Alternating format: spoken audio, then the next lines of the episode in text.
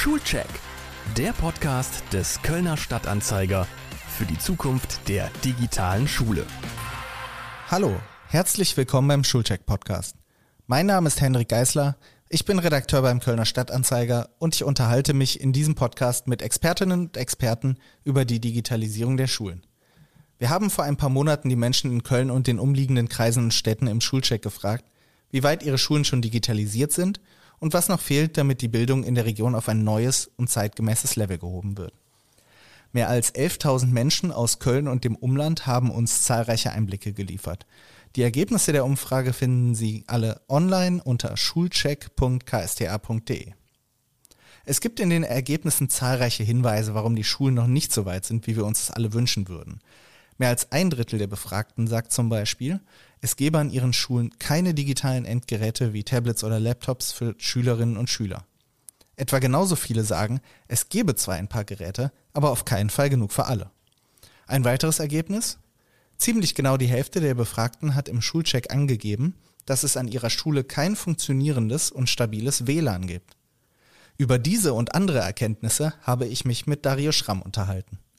Dario Schramm, mit dem ich mich im Gespräch auf das Du verständigt habe, ist 18 Jahre alt, Schülersprecher an der integrierten Gesamtschule Paffrath in Bergisch Gladbach und Generalsekretär der Bundesschülerkonferenz.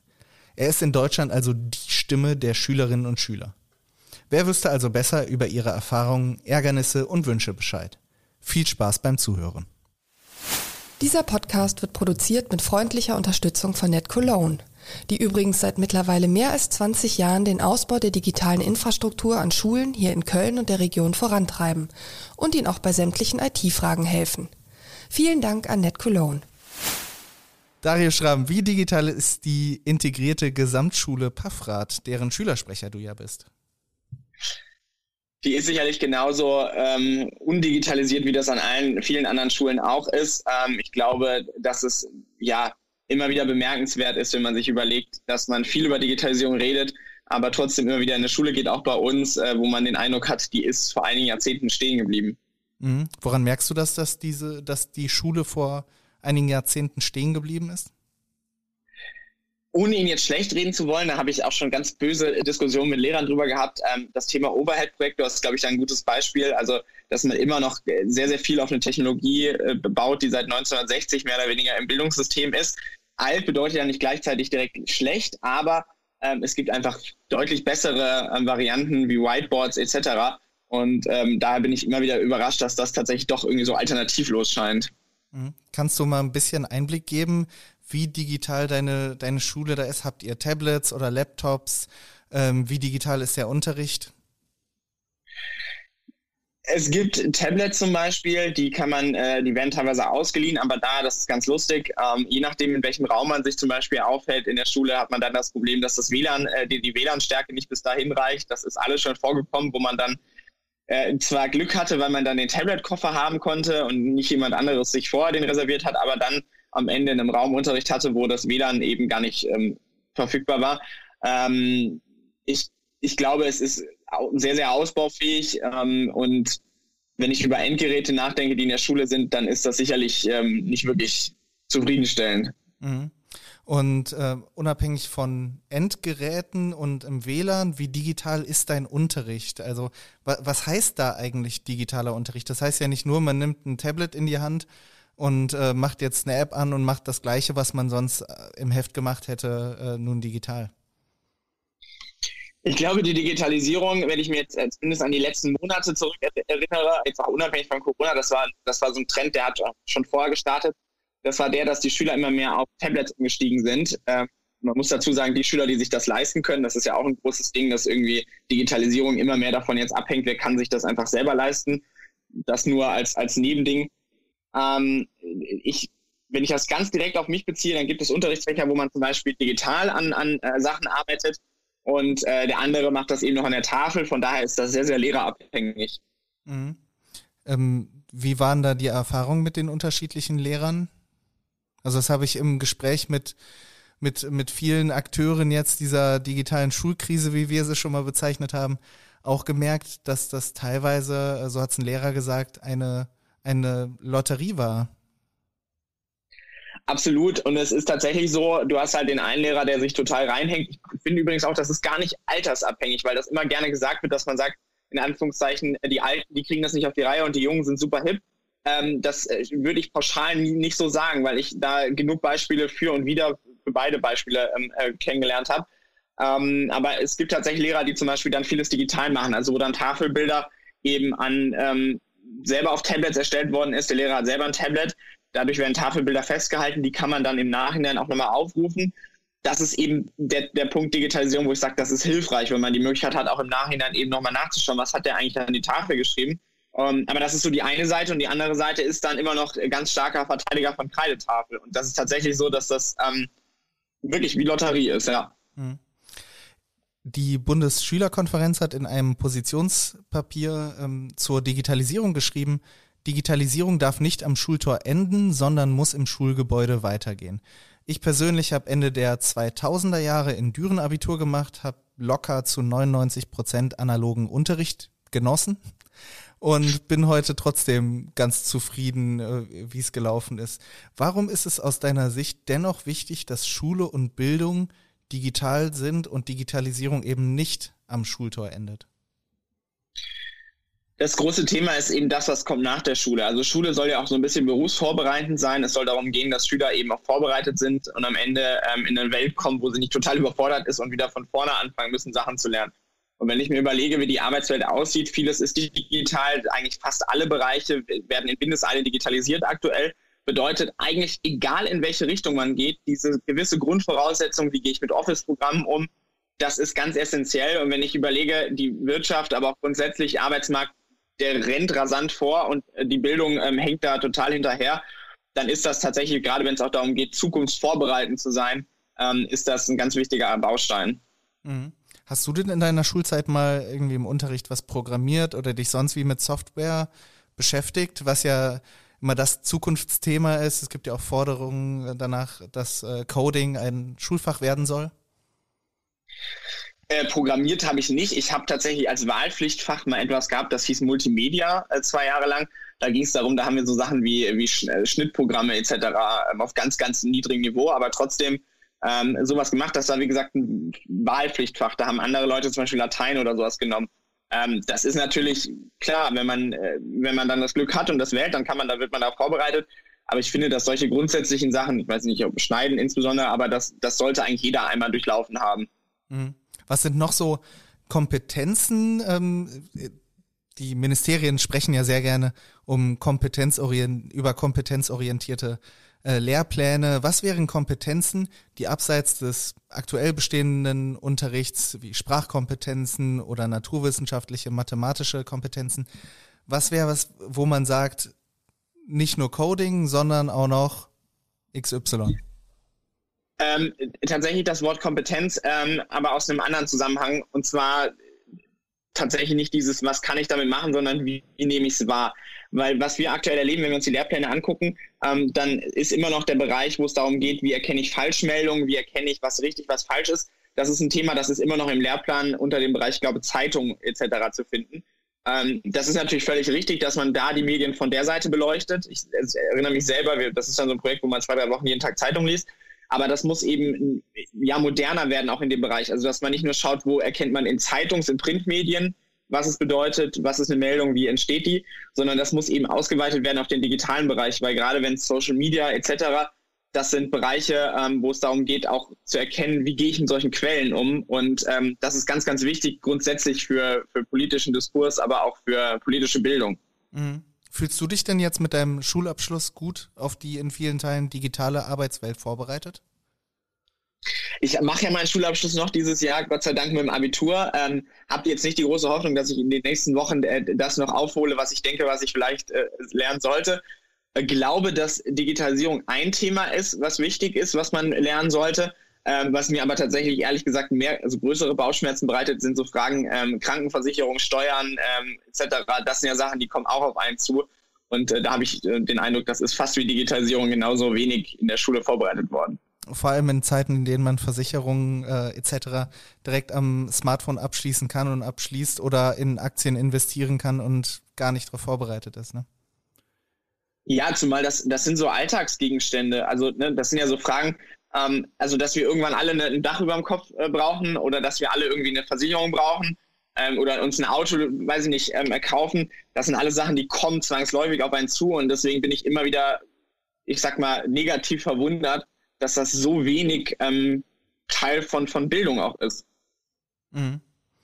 Als Generalsekretär der Bundesschülerkonferenz weißt du ja nicht nur, wie die Lage bei uns in der Region ist, sondern auch, wie digital die Schulen in ganz Deutschland sind. Kannst du so ein bisschen erzählen, wie da dein Eindruck aus, aus Deutschland, aus dem ganzen Land ist? Das ist immer ganz interessant. Ich glaube, wenn man äh, Bildung betrachtet und immer in Anführungszeichen nur so ein bisschen die Oberfläche sieht, dann könnte man meinen, dass es äh, vielleicht Bundesländer gibt wie Bayern oder Baden-Württemberg, wo man immer denkt, Bildung, da, da steckt Geld drin und und und. Ähm, aber man kann mit gutem Gewissen behaupten, dass diese Probleme relativ ja, flächendeckend existieren. Also natürlich ist es so, jedes Bundesland ist so ein bisschen anders strukturiert. Ähm, aber die Frage, wie digital ist man ausgestattet, auch vor allem, wie hat man in der Vergangenheit sich darauf vorbereitet, ähm, die ist tatsächlich überall sehr, sehr identisch, trotz Föderalismus. Und ähm, erschreckenderweise ist es tatsächlich so, dass man das fast man über einen, einen Kamm scheren kann. Mhm. Was ist denn da das größte Problem, das aktuell verhindert, dass die Digitalisierung an den Schulen auf einem Stand ist, wie wir ihn uns wünschen würden? Ich glaube, es ist nicht das Problem. Es gibt da einige. Also einerseits ist es so, dass das einfach jahrzehntelange Misswirtschaft in Anführungszeichen ist. Also es wäre, es wäre unfair, jetzt einfach zu sagen, die, die Kultusminister aktuell, die sind, die, die, die haben den schwarzen Peter, die sind daran schuld. Das ist so, dass man einfach viel zu lange ähm, Schulen nicht ganz so gefördert hat, wie man das vielleicht gerne möchte. Ähm, sicherlich ist finanziell da eine Frage, aber ähm, es gibt ja auch gar dieses große Begriff Digitalpakt, diese Geld vom Bund und und und. Ähm, und da erlebe ich auch zunehmend Leute, die sagen, ihr habt doch ganz viel Geld, hunderte von Millionen, was wollt ihr denn mehr? Ähm, das Problem ist nur, also einerseits, die Geräte braucht es ja trotzdem irgendwo her. Also wir erleben gerade so, dass es überall werden Geräte versprochen, mit dem Wissen, dass die Geräte gerade aktuell aus Handelsgründen gar nicht so produziert werden können, wie sie bestellt werden. Das ist so das Erste. Und dann geht es auch darum, ähm, dass man die Geräte ja nicht nur einmal anschaffen muss und dann ist das Gerät da und dann läuft das fünf, sechs Jahre, sondern das gibt ganz viele Sachen wie, wie, wer wartet die eigentlich, wer ist da finanziell für verantwortlich? Und da zieht der Bund sich raus, die Länder ziehen sich aus, raus und die Kommunen sagen dann, ähm, wie sollen wir das denn tragen? Wir haben gerade andere finanzielle Probleme. Und wenn man irgendwie immer nur auf seiner Oberfläche politisch sagt, okay, wir haben jetzt unseren Job getan, jetzt ist nächste Ebene dran, und nicht einfach sich mal traut zu sagen, wir wollen tatsächlich ein Problem lösen und sind auch mal bereit, ein bisschen über Grenzen zu denken. Das ist eigentlich, glaube ich, das schlimmste Problem aktuell. Ist die Organisationsstruktur da das Problem oder ist es, ähm, dass nicht genug Engagement auf den einzelnen Ebenen vorhanden ist? Also müssen wir das System so ein bisschen umstellen oder müssen wir nur an den einzelnen Stellschrauben drehen? Also ich bin äh, völlig überzeugt, dass der Föderalismus gerade auch aus geschichtlicher Sicht in Deutschland ähm, völlig seine, seine Existenzgründe hat. Ähm, aber ich erlebe das ja quasi auf Bundesebene mit, ich kriege aber auch auf Landesebene mit und auf kommunaler Ebene kriege ich das auch so ein bisschen mit, wie diese ganzen Bereiche irgendwie ablaufen. Und da graut es einem wirklich, wenn man mitbekommt, der Bund sagt, die verschränken dann die Arme und sagen, wir haben doch alles getan, das Geld ist da. Äh, Länder macht ihr jetzt mal. Die Länder kriegen das irgendwie nicht auf die Reihe. Die Länder wiederum verschränken auch die Arme und sagen, ja, wir haben doch alles gemacht ähm, Kommunen, jetzt müsst ihr das umsetzen und die Kommune schlägt mit dem Kopf zusammen und sagt, wie sollen wir das denn alles lösen? Ihr habt ganz viele bürokratische Hürden und am Ende versteckte Kosten, die wir nicht tragen können. Ähm, aber da ist, jedes Mal ist es so, dass, dass Ebenen miteinander, also auf eigener Ebene redet man darüber über die anderen, aber es ist nicht so, dass man sagt, man redet miteinander, sondern es ist immer ein Übereinander reden. Deswegen glaube ich, ist das so ein kommunikatives äh, Problem. Mhm. Ähm, wir haben, du hast es eben auch schon so ein bisschen angesprochen, wir haben im Schulcheck festgestellt, dass es deutliche Qualitätsunterschiede bei der digitalen Bildung gibt, wenn wir in unterschiedliche Schulformen schauen. Also Hauptschulen haben deutlich schlechtere Noten bei unserer Umfrage erhalten für die Digitalisierung als zum Beispiel Gymnasien. Wie ist dein Eindruck? Wie groß ist die Ungleichheit der Schülerinnen und Schüler mitunter ausgesetzt sind? Da kann ich aus ganz eigener Erfahrung erzählen. Ich habe tatsächlich die ersten drei Jahre meiner äh, weiterführenden Schullaufbahn auf einem Gymnasium verbracht, ähm, äh, weit von meiner Gesamtschule jetzt, auch hier in Bergisch Gladbach. Und da war das Gang und Gäbe, das werde ich nie vergessen, wie in jedem Kunst, ähm, sagen wir mal, ohne jetzt Werbung machen zu wollen, aber High-Tech-Computer standen von teuren Marken. Das war völlig gang und gäbe. Auch die Ausstattung war relativ gut. Ähm, Und dann kam ich auf die Gesamtschule und da, da hätte man sich das nicht träumen können, dass da einer dieser Computer steht. Ähm, trotzdem alle in einem Kreis, aber einfach zwei unterschiedliche Schulformen. Den Eindruck habe ich schon, und das glaube ich auch bundesweit, dass man schon irgendwie merkt, ähm, dass das Gelder eher so ein bisschen, ich weiß nicht, wie man das ausdrücken kann, aber schon tatsächlich so ein bisschen verteilt werden aufgrund von welche, welches Klientel ist wo. Und äh, das finde ich in einem Sozialstaat wie Deutschland ähm, eigentlich ein Armutszeugnis. Mhm. Ähm, das ist ja nicht nur in Schulen der Fall, sondern äh, wir haben auch mit Schülerinnen und Schülern gesprochen. Sagte jetzt eine 15-jährige Schülerin einer Gesamtschule äh, aus dem Rechtsrheinischen hier in Köln, sagte, sie hatte das Glück, dass sie zu Hause einen Laptop hatte. Viele ihrer Freunde hatten aber jetzt im digitalen Distanzunterricht bloß ein Handy zur Verfügung, wenn überhaupt. Das hatte dann nicht so viel Internet, das ist zusammengebrochen. Also müsste der müssten die Kultusminister und vielleicht auch mit, dem, mit den Finanzministern zusammen auch da ansetzen und stärker im privaten Bereich unterstützen, ähm, weil mit, mit der Schule kann es ja nicht getan sein. Das wird zunehmend auch ohne die Pandemie ein Thema sein, ähm, gerade wenn es um Sozialleistungen etc. geht. Dann ähm, weiß ich nicht, ich, ich finde, glaub, also ich beziehungsweise ich bin davon überzeugt, dass der Weg nicht der ist, dass man jetzt sagt, man schafft wieder diese Hunderttausende von Geräte an, wie bereits gesagt, mit dem Wissen, dass die einfach nicht in der Menge jetzt so schnell vorhanden sein werden. Ich glaube, dass wir tatsächlich einfach ähm, Familien privat besser finanziell unterstützen müssen und die sich in Anführungszeichen selber die Möglichkeit bekommen sollen, quasi dich auszustatten. Das ist zwar eigentlich ein Armutszeugnis, weil er im Grunde genommen dann wieder das Problem hat, dass jeder individuell sein eigenes Gerät hat und dann wird es schwierig zu sagen, einheitlicher Unterricht. Ähm, aber gerade auch in dieser Notsituation bin ich der Überzeugung, lieber irgendein Gerät ähm, als überhaupt kein Gerät. Und ähm, ich finde es erschreckend, wie, wie lange man jetzt immer hört, wir statten die Leute aus, wir helfen. Aber ankommen ähm, kommt da nichts. Hm. Bist du optimistisch, dass sich jetzt bei den ganzen Baustellen, über die wir gesprochen haben, nach Rückkehr in den Präsenzunterricht, wenn die Corona-Pandemie nicht mehr das bestimmende Thema sein wird, wer auch immer weiß, wann das der Fall ist, bist du optimistisch, dass wir dann einen Schritt weitergehen oder dass wir zu den Zuständen, die wir vorher hatten, wieder zurückkehren, einfach nur froh sind, wieder die Schüler in die Schulen schicken zu können? Das ist eine sehr gute Frage. Also spätestens dann bis zur, äh, zur nächsten Wahl wird es wieder ein Thema. Ähm, es ist tatsächlich, also so, so hart sich das jetzt anhört, ähm, es ist ein gefährliches Jahr auch für die Bildung. Einerseits das große Thema. Andererseits haben wir aber auch x Landtagswahlen, die Bundestagswahl steht an. Ähm, das kann man pro und äh, contra sehen. Ich habe tatsächlich die Sorge, dass wir sagen, uh, da sind wir mit dem blauen Auge davongekommen, hat ja alles irgendwie funktioniert. Machen wir jetzt mal einfach weiter. Ähm, die Sorge habe ich schon, dass man nicht sagt, wir haben die Probleme erkannt und wir wollen sie jetzt lösen. Aber ich glaube, ähm, dass tatsächlich die ganzen Verbände, also jetzt nicht nur Schüler, sondern auch Eltern und Lehrer, ich glaube, dass die sehr angestachelt worden sind, auch jetzt gerade, wo nochmal klar ist, wie groß die Missstände sind. Und zumindest von der Seite her glaube ich, dass der Druck nochmal deutlich erhöht wird, selbst wenn dann die Pandemie vorbei ist. Mhm. Äh, du bist als in deiner Position, bist du ja auch im Austausch mit der Politik. Äh, wie nimmst du das wahr? Ist das Thema jetzt wirklich in den Köpfen angekommen oder ist es ähm, ist es jetzt gerade nur, die Aufmerksamkeit ist zwar kurz da, aber man merkt schon, dass es wieder verfliegt, wenn, wenn was anderes auftaucht.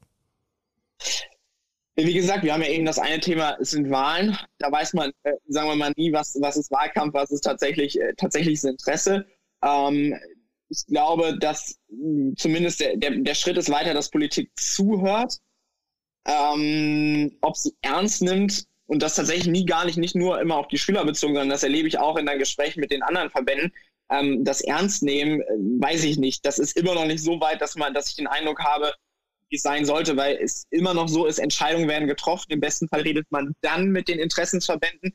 Ähm, aber dass man mit einbezogen wird, das ist ähm, immer noch sehr, sehr rar. Mhm. Wenn du jetzt zum Schluss nochmal eine kleine Vision entwerfen könntest, würde ich mich freuen. Für nachfolgende Schülergenerationen. Du bist bald aus der Schule raus. Ich wünsche dir da einen guten Schulabschluss. Aber was wäre da jetzt das Ideal einer guten digitalen Bildung? Wie müsste die aussehen? Dass wir jetzt so ein bisschen vielleicht den, den Handelnden und Verantwortlichen ähm, ein, ein Bild an die Hand geben können, an dem sie jetzt malen können. Ich glaube, digitale Bildung ist, wie gesagt, nicht dieses, dass wir äh, nur noch mit iPads durch die Gegend laufen und alle individuell mit, mit, mit Kopfhörern da sitzen. Ähm, das Buch soll, muss nicht zwangsläufig ersetzt werden, aber ich glaube, ähm, dass wir tatsächlich die Möglichkeit haben, Bildung zu gewährleisten, ähm, egal wo wir sind. Weil ich glaube, dass wir auch wegkommen, dass tatsächlich so dieses ganz Visionäre, ich glaube, wir, wir sollten davon wegkommen, diesen Gedanken, ähm, alle drei, 30 Mann sitzen in einem Raum, Reihe an Reihe und ähm, schreiben neun Stunden lang irgendwelche Aufgaben ab. Und von daher glaube ich auch gerade im Bereich Digitalisierung, Schule muss so frei und so digital sein, dass man sehr relativ offen sein kann dafür, wo wird wie gelernt. Und ähm, das so als grobe Zusammenfassung, glaube ich, wie, wie Schule auch digital sein sollte. Vielen Dank, Dario, dass du mein Gast warst, dass du äh, die, die, die Sicht der Schülerinnen und Schüler hier vertreten hast. Ähm, ich wünsche dir viel Erfolg bei den Abiturprüfungen in diesem Jahr und ähm, ja, den nachfolgenden Generationen wünsche ich, äh, dass sie eine digitalere Bildung haben, als du und ich sie hatten. Danke dir. Ciao, ciao. Mach's gut. Ciao. Neben Dario Schramm haben wir weitere Schülerinnen und Schüler nach ihren Erfahrungen gefragt. Wir wollten wissen, wie gut lief der digitale Unterricht während der Corona-Krise und wie gut läuft er aktuell noch für viele. Sie haben uns Sprachnachrichten geschickt, das hier sind ihre Berichte. Mein Name ist Jerome Gogol, ich bin 19 Jahre alt und besuche den Bildungsgang der Immobilienkaufleute am Berufskolleg an der Lindenstraße in Köln. Und ich habe die Corona-Krise sehr gespalten wahrgenommen.